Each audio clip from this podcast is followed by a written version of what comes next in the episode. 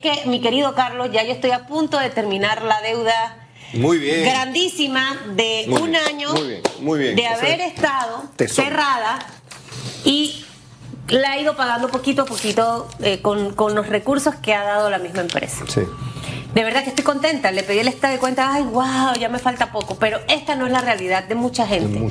Entonces, por eso le decía que me da a veces mucha risa las cosas que veo y escucho. Porque yo conozco mucha gente que está, que son micro, medianos, pequeños, empresarios y que están de verdad pasándola mal. Cuando vas a ciertas plazas, te das cuenta cómo están los locales vacíos.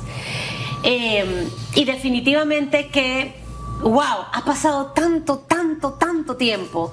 Y de aquella entrevista de mi querido Hugo Enrique Famanía con el presidente, de la República, recuerdo muy bien. que en ese momento iban a salir una serie de acciones. Entonces luego a mí mi celular me lo inundan diciéndome que Ampi me entregó esto, que Ampi me... De eso no se trata. Quizás Ampi me está haciendo lo que le toca hacer, como le toca hacer. Sí. Pero yo estoy hablando de algo mucho más armado, estructurado, para ayudar a este sector. Sí.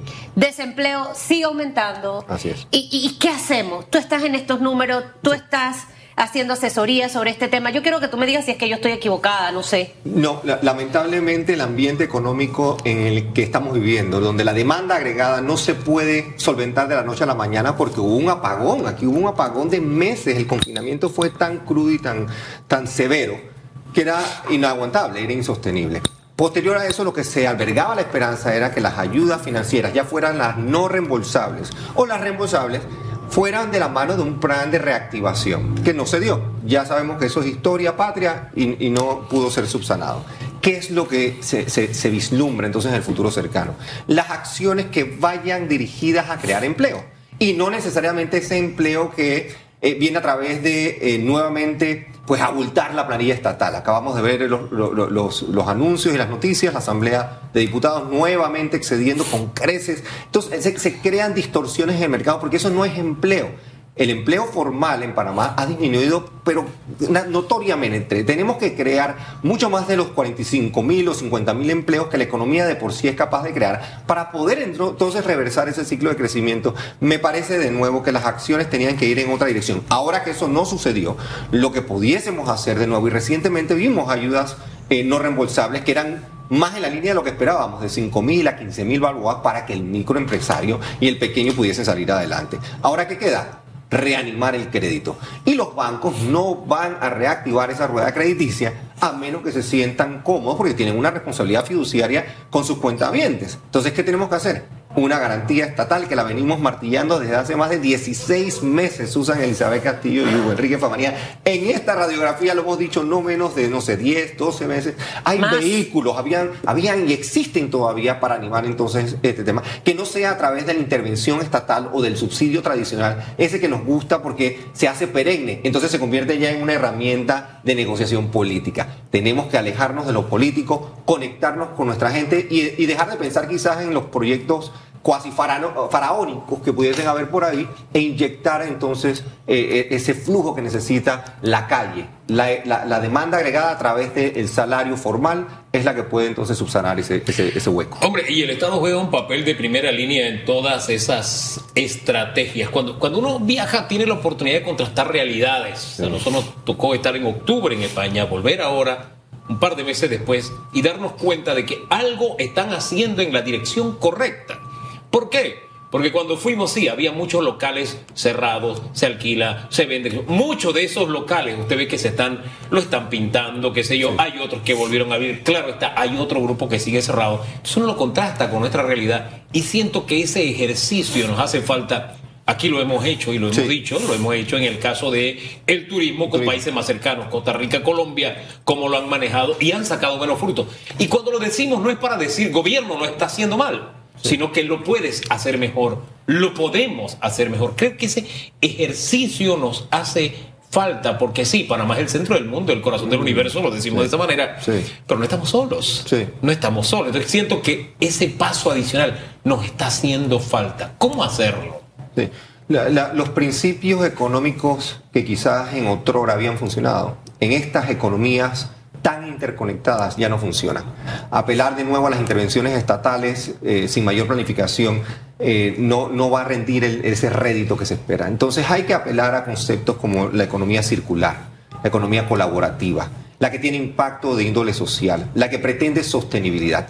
Cuando se eh, eh, amarran todos estos conceptos, entonces podemos conceptuar que haya entonces una interacción entre el crucero que entra pues a la Marina Amador y, y cómo las personas van al Museo de la Biodiversidad y siguen adelante, adelante hacia el casco viejo. Se van reactivando los operadores turísticos, se va reanimando la industria de restaurante, gastronomía y demás. Y cuando se empieza a colaborar la economía de nuevo, la circular, la que no, no, no, no rota y la que no depende necesariamente de una intervención puntual, entonces se hace sostenible el ejercicio. Si no podemos entonces entender, si nos cuesta tanto el tema de la conexión para colaborar con la intención de impacto, entonces va a ser muy difícil. En Panamá recientemente se aprobó la ley donde eh, nuevas sociedades con, interés de impacto social y de beneficio ya han sido reglamentadas. Somos uno de los pocos países en la región que la tenemos.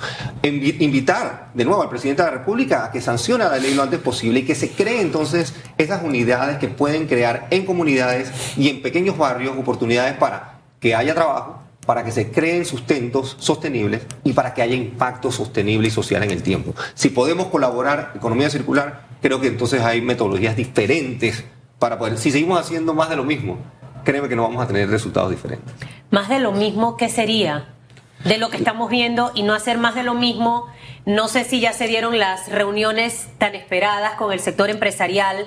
Tuvimos durante todo el mes de enero y febrero a Conepi y a Pérez hablando de lo mismo, ¿avanzamos en estos días o no, Carlos? Yo, yo entiendo que todavía no se han dado los acercamientos que se esperaban para darse. Han firmado, de nuevo, tenemos una, una maestría o un doctorado en firmar acuerdos, convenios y después en eh, encontrar a personas que los monitoreen, pero no tenemos a las personas que ejecuten y que puedan aterrizar para entonces llevar a este país por un mejor sendero de crecimiento. Ojalá que vengan esos mejores acercamientos y esa ejecución que sea monitoreada, firmada y dirigida por el mejor camino que el país necesita. Mientras, mientras tanto, en el día a día la, economía es, es, es, activa y estamos viendo... a los padres comprando útiles diciendo, oye, están más caros, Todo está caro. me subieron la mensualidad de la, de la escuela, no puedo seguir con el muchacho en la escuela.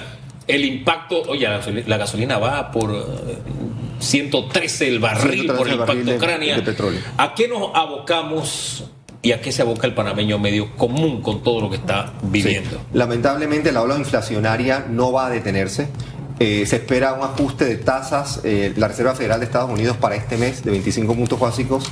Lamentablemente, y esto es duro decirlo, pero en este foro hay que analizarlo todo, es muy probable que en los próximos seis meses usted reciba una carta de ajuste de tasa de interés en su hipoteca, en su carro, en su tasa aplicada a la tarjeta de crédito, porque lamentablemente las tasas están conectadas con una prima de riesgo y el país está enfrentando eso. Entonces, si hablamos del transporte, si hablamos de energía, si hablamos del precio de la comida, hay una vorágine y una espiral muy peligrosa eh, inflacionariamente hablando. ¿Qué hay que hacer? Pues tratar entonces de contener ciertos gastos, medirse. Si usted tiene que ir a hacer una diligencia, pues conecte dos o tres para que haga un solo camino y ahorre algo de energía en su carro o algo de gasolina. Hay que ponerse muy prácticos y pragmáticos en esta temporada. No va a bajar. No va a bajar. No va a bajar. el resto del año es prácticamente eh, todo apunta hacia, hacia, ¿A subir más? A subir, sí, claro. O sea que si quien pagaba 40 por llenar su carro de diésel, dado mi caso, y ahora pago 70, yo pagaré más. Es muy probable, no, no tanto marginalmente más, pero sí más. Oiga, y ayude a su salud. Si usted va al mercado San Felipe Neri, en vez de andar corriendo y regalándole la plata por el tema alcaldicio, hombre, camine una cuadra, estaciones en la cinta costera, no paga y hace ejercicio y no está satisfaciendo esas. Esa es una ruta. No se va al mercado de abasto. O al mercado de abasto, en fin. Al final toca, toca revisar todos los hábitos, ¿no? Todo, lo, sí, todo lo que es ahorro, contención y de nuevo prepararnos para los próximos meses que van a ser Bueno, todavía más es importante que el gobierno reaccione. Claro. Es más importante con este escenario. Trascendental. Trascendental. Señores, nos vamos. Gracias, don Carlos. Gracias a ustedes por la sintonía. Mañana